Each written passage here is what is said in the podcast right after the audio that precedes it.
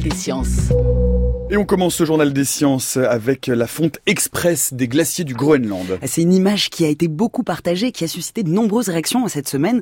Sous un grand soleil, on voit des chiens de traîneau marcher sur une banquise recouverte d'eau. C'est un météorologue danois qui l'a publié pour alerter sur la situation au Groenland. Actuellement, il fait 17 degrés, ce sont des températures exceptionnelles pour le mois de juin, et la fonte des glaces de l'été hein, ne commence habituellement que dans 3-4 semaines. Les glaciers du Groenland fondent sur le haut à cause des températures plus élevées, mais ils fondent aussi sur la périphérie parce que les eaux des océans sont plus chaudes. En Arctique et en Antarctique, la cryosphère, l'eau à l'état solide, est particulièrement impactée. Dans cette région, on n'a pas vu un tel réchauffement euh, de, cette sorte depuis 2012, donc on peut se demander hein, s'il s'agit de variations saisonnières. Gaël Durand est chercheur à l'Institut des géosciences de l'environnement de l'Université de Grenoble. Pour lui, cette situation est symptomatique de ce qu'on observe depuis une vingtaine d'années. Ce qu'on observe depuis une vingtaine d'années, c'est globalement la température a augmenté de 1 degré en moyenne par rapport à la période pré-industrielle. Si on regarde sur l'Arctique, cette augmentation de température, elle est plutôt de l'ordre de 5 degrés. C'est ce qu'on appelle l'amplification polaire. On observe depuis une vingtaine d'années une perte de masse du Groenland, si bien qu'aujourd'hui, chaque année, le Groenland contribue à deux tiers d'élévation du niveau de la mer. Et selon les scientifiques, ce 13 juin, 2 milliards de tonnes auraient fondu en une seule journée.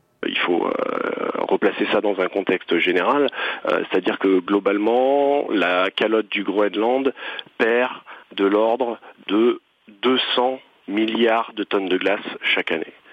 Donc il y a 1% de la perte de masse annuelle du Groenland qui s'est concentrée euh, sur cette journée.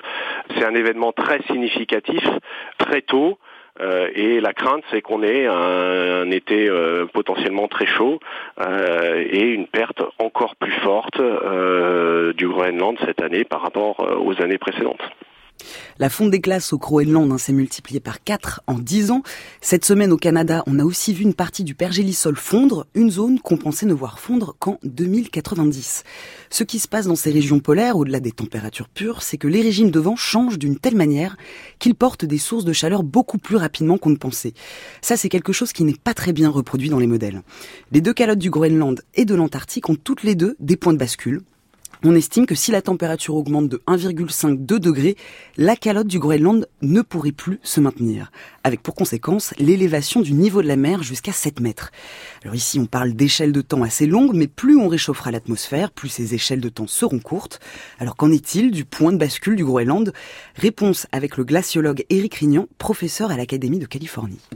Un point de bascule, c'est un petit peu quand le, le système est déplacé hors d'équilibre et qu'on ne peut plus tellement, même si le, le, climat arrête de se réchauffer, on ne peut plus tellement le ramener dans la position d'équilibre précédente euh, sur, sur, des échelles humaines, c'est-à-dire sur, euh, sur une centaine d'années. Un exemple, par exemple, c'est des calottes flottantes qui ont disparu en péninsule antarctique. Elles ont disparu sur des périodes de quelques années. Si on voulait les recréer en laissant juste la glace s'écouler dans la mer euh, jusque dans les zones où elles étaient avant, il faudrait à peu près 500 ans.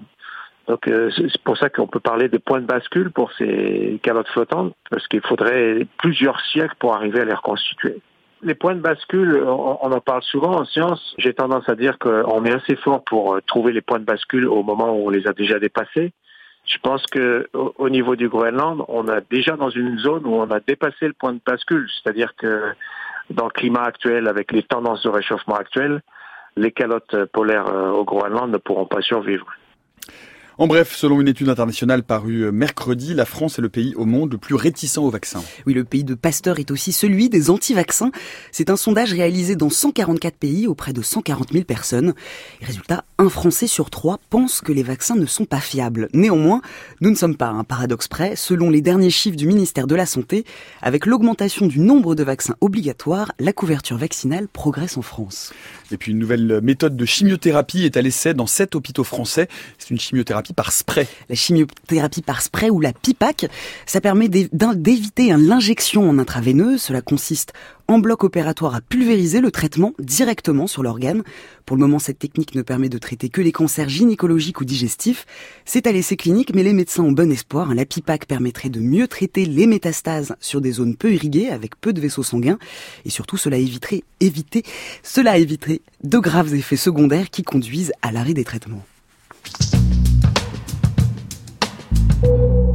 Deuxième sujet de ce journal des sciences euh, avec euh, ces deux études pardon, parues dans les revues Nature et Science qui présentent un nouvel outil d'édition génétique qui améliore la technique CRISPR-Cas9. CRISPR-Cas9 hein, ou la technique des ciseaux moléculaires pour modifier le génome.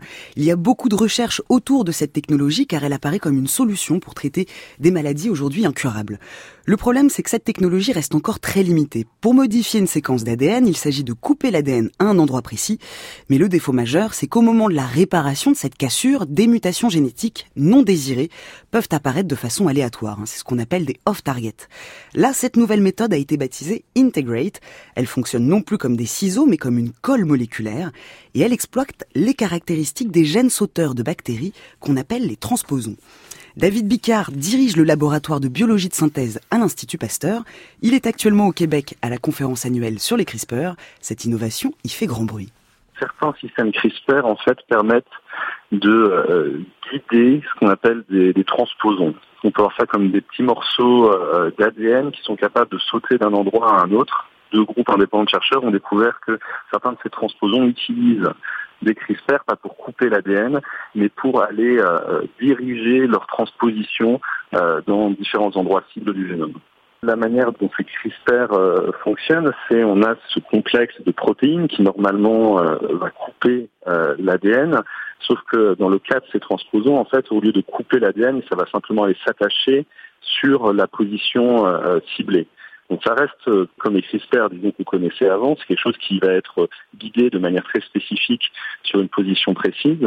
En fait, c'est un petit ARN qui est dans ce complexe de protéines qui, euh, en gros, a une adresse génétique et euh, va permettre à ce, à ce complexe de trouver cette adresse dans, dans le génome et de s'y attacher pour ou s'y coller pour aller justement diriger la, la, la transposition à cet endroit précis.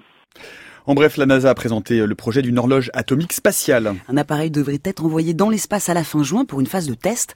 Une horloge atomique mesure le temps grâce à la vibration des atomes.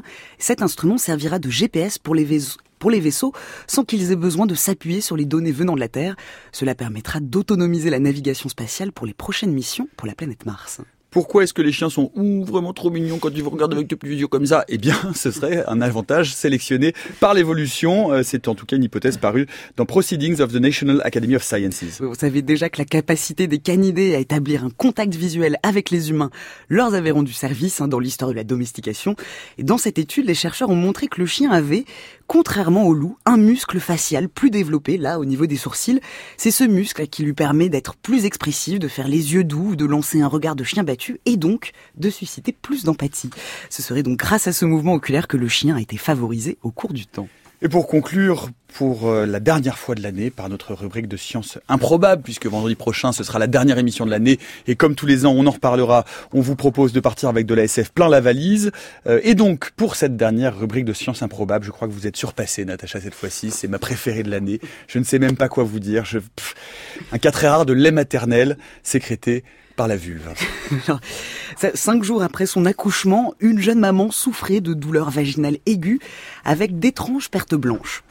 Les médecins ont réalisé qu'il s'agissait de tissus ectopiques, c'est-à-dire des tissus qui se forment là où ils ne devraient pas, hein, ça arrive souvent. Et là, dans ce cas, la jeune femme avait donc développé des tissus mammaires au niveau des organes génitaux.